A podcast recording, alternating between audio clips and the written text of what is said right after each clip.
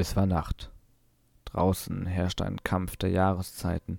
Der Frühling wollte Sommer werden, und der Winter dachte, er müsse noch ein Wörtchen mitreden. Ich stand an die Wand eines Hauses gelehnt, um nicht vom Regen völlig durchnässt zu werden. Die schweren Tropfen fielen schon lange nicht mehr, sondern schlugen wie kleine Gewehrkugeln auf die Straße ein, wo sie die Trockenheit der vergangenen Tage aus dem Asphalt pressten und den Gestank aus den Gassen lockten. Es war ein durchgehendes, monotones Rauschen, nur ab und zu durch die platschenden Schritte eines Fremden unterbrochen oder das höhere, langgezogene Zischen eines vorbeifahrenden Autos. Ich war ein wenig betrunken und auch ein wenig berauscht von all dieser wundersamen Schönheit, die der Regen über die Stadt brachte, indem er alle Geräusche auslöschte und eindrucksvoll bewies, dass Stille nicht immer still ist. Ich jedenfalls liebte diese Art von Wetter, Sie vertrieb die meisten Menschen von den Straßen und brachte Einsamkeit, wo sonst nur Trubel herrschte. Man glaubt immer, das Landleben sei einsam, doch dann kommt man in die Stadt und merkt, dass Einsamkeit nicht durch die Ferne zu den Menschen entsteht, sondern ganz im Gegenteil durch die Nähe zu ihnen. Wenigstens in Nächten wie diesen, in denen einen der Regen von ihnen abschottet und man hinter dem Vorhang steht, der sonst die Verlierer, die Verstoßenen und Bedürftigen vor ihnen, der Gesellschaft, verbirgt. Mein ganzes Leben lang zog mich diese andere Seite schon an. Die Menschen waren so viel interessanter, lebendiger, sie kannten eine Wahrheit, die manche von denen da oben hinter den beleuchteten Fenstern in ihren Elfenbeintürmen umbringen würde. Deswegen taten sie alles, um eine Barriere zwischen sich und der Wahrheit aufzubauen. Mehr materielle Dinge für weniger geistige Last. Ich beobachtete die gelb schimmernden Fenster, die Schatten, die sich dahinter bewegten, und es war, als würden tausend unsichtbare Augen auf mich herabsehen. Ich, der ich mich freiwillig zum Dreck in den Straßen gesellte, der ich ein gefallener Engel war. Irgendwo in der Ferne sang ein Betrunkener sein Klagelied und verteufelte sich und die Welt. Seine kratzige, lallende Stimme bahnte sich durch die Gassen und Gullis, schien aus allen Richtungen gleichzeitig zu kommen.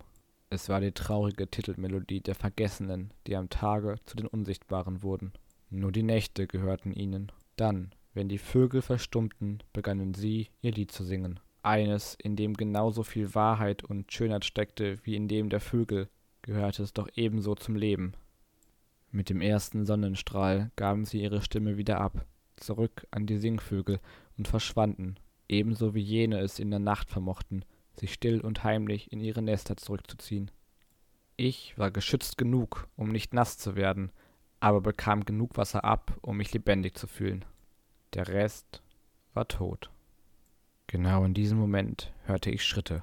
Platsch, platsch, platsch kündigte sich eine weitere verlorene Seele an. Der Regen machte es zunächst schwer, die Richtung zu bestimmen, aus der die Gestalt kam, doch dann nahm ich in der Peripherie meines rechten Auges eine Person wahr, die sich mit rasanten Schritten auf mich zubewegte. Es war ein Herr mit langem, schwarzem Regenmantel. Offenbar hatte er mich nicht gesehen. Er wirkte irgendwie nervös, so als ob er nach etwas auf dem Boden suchte. Durch den Regen konnte ich undeutlich ein leises Murmeln hören. Unwillkürlich presste ich mich näher an die Wand. Manchen Menschen wollte man nicht begegnen. Ich behielt ihn im Auge, beobachtete, wie er die Straße hinauflief, bis er schließlich aus Hör- und Sichtweite war. Jetzt hatte ich das Bedürfnis zu rauchen. Aus meiner Tasche kramte ich die rote Schachtel mit der weißen Aufschrift, dann die Streichhölzer und drehte mich so zur Wand, dass kein Wasser an die Zigarette gelangen konnte. Den Glimmstängel im Mund versuchte ich, ein Streichholz nach dem anderen zu entflammen. Keins zündete. Ich warf sie alle in den reißenden Strom auf der Straße, der sie mit sich in die Kanalisation hinabzog. Es war nur noch eins übrig. Meine letzte Chance, dem grauen Schleier des Regens einen weiteren Grauton hinzuzufügen. Ich pustete auf den Zündkopf, in der Hoffnung, es würde dann mehr Reibung haben, trocknete es zusätzlich an der Innenseite meines Mantels, setzte vorsichtig an, zog es mit aller Gewalt über die Reibefläche und war sehr erleichtert, als ich die kleine, zischende Flamme aufleuchten sah. Es war die Flamme der Hoffnung. Vorsichtig führte ich sie zur Zigarette, die in meinem Mund steckte, entfachte diese und nahm einen kräftigen Zug. Das Gift begann sofort zu wirken und brannte die letzte Menschlichkeit aus meinem Inneren. Plötzlich hörte ich wieder Schritte, genau aus der Richtung, in die der seltsame Fremde vorhin verschwunden war. Ob er mich wohl bemerkt hatte? Mit meiner freien Hand deckte ich die Glut der Zigarette ab und drehte mich in die Richtung der nahenden Schritte. Es war dieselbe Gehweise. Hektisch, getrieben, ängstlich. Er kam auf mich zu. Die Schritte begannen langsamer zu werden, kamen näher, direkt vor mich, verharrten, und aus einem unsichtbaren Gesicht sahen mich zwei Augen an. Durch die Dunkelheit sah ich sie nicht, spürte sie aber umso deutlicher auf mir ruhen. Dann lief er zwei Schritte nach rechts, machte kehrt, zwei nach links und lief im Kreis. Ich hörte sein heiseres Murmeln. Es klang wie ein Gebet in der Kirche. Ich dachte, nur noch so ein Verrückter, wie sie zu Tausenden die Straßen bevölkerten, nahm eine Zigarette aus der Tarnung und genehmigte mir einen langen, intensiven Zug. Das ließ ihn aufblicken, wie ein scheues Tier. Er sah dem Rauch nach, war plötzlich ganz besonnen. Sie, ist alles in Ordnung? fragte ich mit ruhiger Stimme, von der ich nicht sicher war, ob sie den Regen durchdrang. Offenbar hatte er mich gehört, denn er kam näher, so nah, dass ich sein Gesicht jetzt deutlich erkennen konnte. Es war hager und von langen Falten oder Narben durchzogen, durch die ich glaubte, seine Zähne sehen zu können. Er trug einen schwarzen Regenmantel und hatte die Kapuze tief ins Gesicht gezogen. Er kam noch näher. Unwillkürlich wich ich einen Schritt zur Seite. Jetzt stand er direkt neben mir. Sein Mund öffnete sich, offenbarte die fehlenden Zähne. Ich, ich, ich hab, ich hab mein Selbst verloren. Könnten Sie es, könnten Sie es für mich anrufen? Bitte. Seine Stimme klang jugendlich heiser, aber verbraucht, versoffen, klagend, kreidig, mit dem Nachgeschmack von einer Million Zigaretten. Ich hielt ihn immer noch für einen Spinner, einer von denen mit braunem Blut von den vielen Spritzen. Also sagte ich, tut mir leid, der Regen, es gibt keinen Empfang. Er sah sich um, als hätte ich etwas völlig Widersprüchliches gesagt, als suche er nach dem Regen, von dem ich gesprochen hatte. Das, das, das, das weiß ich doch. Aber, aber mein Selbst, ich, ich hab's verloren. Gen genau hier. Hier muss es gewesen sein. Hier, hier war ich zuletzt. Der Regen hat es weggespült. Und dann war ich da hinten und, und merkte, dass etwas fehlte. Also, also kam ich her. Doch, doch, es war nicht mehr da. Da, da waren nur Sie. Also, also bitte, bitte, rufen Sie mein Selbst an. Ich kannte diese Art von Gesprächen oder glaubte es wenigstens. Rumtreiber wie ich gelangten oft in solche Situationen. Meistens reichte es, nichts zu sagen und ruhig zu bleiben, dann verschwanden sie wieder. Aber in diesem Fall war es bereits zu spät. Er war mir zu nahe gekommen, hatte die Barriere durchbrochen. Jetzt half nur noch eins. Sich auf die Konversation einlassen, ihm das Gefühl geben, verstanden zu werden und dann schnell einen Grund finden, abzuhauen. Schließlich wollte ich auch morgen früh nochmal aufstehen und nicht mit einem Messer im Rücken in der Gosse aufgefunden werden. Wo haben Sie es zuletzt gesehen? fragte ich, einen kräftigen Zug der Zigarette inhalierend. Er zögerte. Was, was ist das denn für eine Frage? begann er. Irgendwie wirkte er nicht wie andere Junkies, nicht zugedröhnt, sondern sehr achtsam und bedacht mit seinen Worten. Na, wo war ihr selbst zuletzt? Aber was, was ist das denn für eine Frage? Es war immer dort, wo ich war. Man, man kann sein Selbst nicht sehen. Wenn es, wenn es weg ist, dann, dann ist es weg. Und wie in aller Welt soll ich es dann anrufen? Sie haben recht. Ich, ich besitze gar kein Handy. Wir können es nicht erreichen. Was machen wir denn jetzt? Das sagen Sie mir. Wir, wir, suchen es. Die Stadt ist zu groß. Es ist dunkel. Es regnet. Sie haben ja recht. So recht. Ich kann es nicht finden. Niemals. Es, es wird bald hell. Dann, dann ist es zu spät.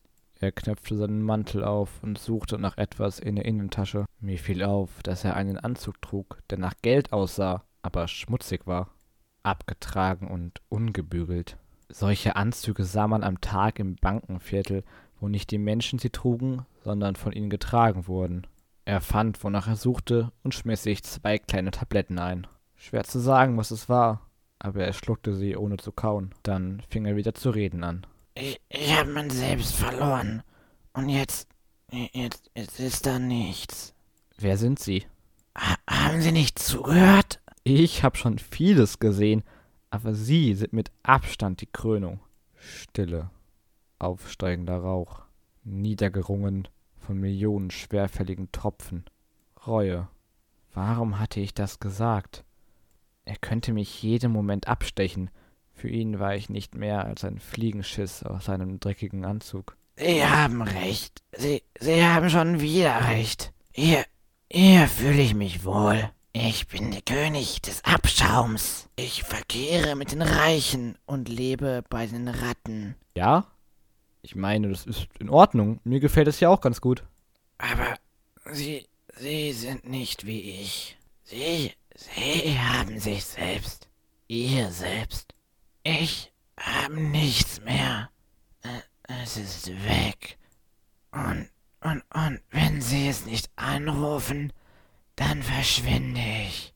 Und Sie, Sie, guter Mensch, Sie haben Ihr Leben und ich habe nichts. Nur diese Nacht. Und dann bin ich weg, weil ich mein Selbst nicht finde. Und Sie, Sie haben es noch. Also geben Sie es nie weg. Oder Sie werden es bereuen und sterben wie ich. Langsam, langsam verrotten. Wie ich. Ihre Seele wird verhungern wie die meine. Wenn ich jetzt mein Selbst nicht finde, bin ich morgen früh tot. Ich muss hier weg. Sie sind noch am Leben. Sie können mich bald nicht mehr sehen. Ich muss hier weg, sonst umgibt sie der Tod. Flüchten Sie! Verlassen Sie diesen Ort. Hier ist nichts für Sie und war nie etwas für mich. Doch ich blieb hier sah zu, wie es mich auffraß. Gehen Sie! Gehen Sie! Seine Stimme wurde immer lauter, bis sie in ein hysterisches Schreien überging. Dann sah er mich entsetzt mit seinen leeren Augen an und rannte davon. Das Gespräch hatte keine Zigarette gedauert. Sie glühte noch in meiner Hand. Ich warf sie ins Wasser, sah ihn nach, sah ihm nach und sah dem Regen zu, sehnte mich nach Ruhe. Von irgendwoher strömte ein Verständnis in meinen Verstand, das größer war als ich, größer als die Menschheit selbst. Da war ein Friede und eine Leere. Morgen würde ich zurück aufs Land fahren. Seine Worte hallten in meinen Ohren nach. Da war eine Wahrheit, die jetzt über allem stand und mir befahl, diesen Ort zu verlassen. Kann ein Gespräch von der Länge einer Zigarette ein Leben retten? Kann es ein anderes zerstören? Er war weg. Ich ging zurück ins Hotel. Die Straßen waren schwarz wie die Leere in seinen Augen, wie die Löcher in seinem Gesicht. Er war wie diese Stadt, ihr menschgewordenes Spiegelbild. Über dem Hoteleingang surrte und summte das neonrote, mit Spinnenweben übersäte Eingangsschild, auf dem sich einige fette Spinnen um die hängengebliebenen Schnaken und Nachtfalter stritten. Ich trat ein, ging direkt auf mein Zimmer und wollte schlafen. Aber ich konnte nicht. Ich hörte Stimmen, Worte, seine Worte immer wieder. Es war, als wäre er in meinem Zimmer, direkt neben dem heruntergekommenen Bett. Ich träumte in Schwarz. Alles war dunkel und trotzdem war ich wach. Endlich ein Strahl, ein Licht, ein Weiß, die Morgensonne. Es war Zeit zu gehen. Ich öffnete die Augen. Ein Lichtstrahl fiel direkt auf meine Wange. Ich packte meine Sachen, dann ging ich zur Rezeption und checkte aus. Ein letztes Mal wollte ich durch diese hässliche Asphaltwüste laufen, um zu sehen, ob nicht alles nur ein Traum gewesen war. Mit meinem Rucksack streifte ich in den noch nassen Gassen umher, in denen sich zu so früher Stunde nur ein paar verirrte Sonnenstrahlen verfingen. Die Pfützen waren tief, reflektierten den Himmel wie ein riesiges Meer. Ich wollte hineinspringen und abtauchen. Ich lief und lief und lief. Die Stadt erwachte zum Leben. Von den Schatten der Nacht war bald nichts mehr zu sehen. Die Schnapsdrosseln waren verstummt und die letzten Reste ihres Treibens von den Mitarbeitern der Stadt schon entfernt. Man sah Kinder, die zur Schule gingen, Mütter, berufstätige Frauen, Männer mit Helmen, Männer mit Anzügen, Männer, die Frauen waren. Die Stadt lebte, war nicht länger tot, die Einsamkeit für einen weiteren Tag vergessen. Ehe ich es mir versah, stand ich inmitten des Bankviertels mit den irrsinnig hohen Wolkenkratzern. Ich sah zu ihnen hinauf und fühlte etwas wie Ehrfurcht, mehr Furcht als Verehrung. Den Kopf in die Luft gehalten, spazierte ich über den Platz, gebannt von der schieren Unsinnigkeit dieser Gebäude. Ich war so in Gedanken versunken, dass ich gar nicht merkte, wo ich hintrat. Plötzlich spürte ich etwas Glitschiges unter mir, als wäre ich in Matsch getreten. Hier, direkt neben einem Mülleimer, hatte ein Hund sein Geschäft verrichtet, und ich war reingetreten. Auch das noch. Ich fluchte. Da hörte ich auf einmal eine seltsam vertraute Stimme. Ich drehte mich um. Ein Mann stand hinter mir und sagte etwas. Sein Gesicht war mir fremd, doch es rief ein vages Gefühl von Bekanntschaft in meinem Gedächtnis hervor. Irgendwoher kannte ich ihn. Alles an ihm war aalglatt, von den schwarzen Lederschuhen über den Anzug bis zu den nach hinten gegelten Haaren und den blendend weißen Zähnen. Er reichte mir ein großes, weißes Taschentuch und sagte lächelnd wie einer dieser Zahnärzte aus der Werbung. Das Leben ist wie ein Scheißhaufen. Man sieht es nicht. Dann tritt man hinein und wird schließlich abgewischt, bis nichts mehr übrig bleibt. Ja, stammelte ich, in der Hoffnung, sein Gesicht eine Erinnerung zuordnen zu können. Hatte ich ihn in der Werbung gesehen? Oder war er ein Politiker? Ein berühmter Unternehmer vielleicht? Ich wischte meine Schuhe vorsichtig ab, um nichts an die Hände zu bekommen. Dann fragte ich, wie spät ist es?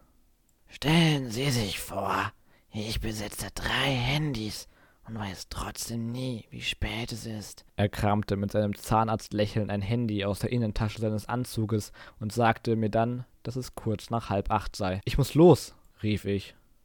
Gehen Sie, bevor es zu spät ist. Plötzlich stockte mir der Atem.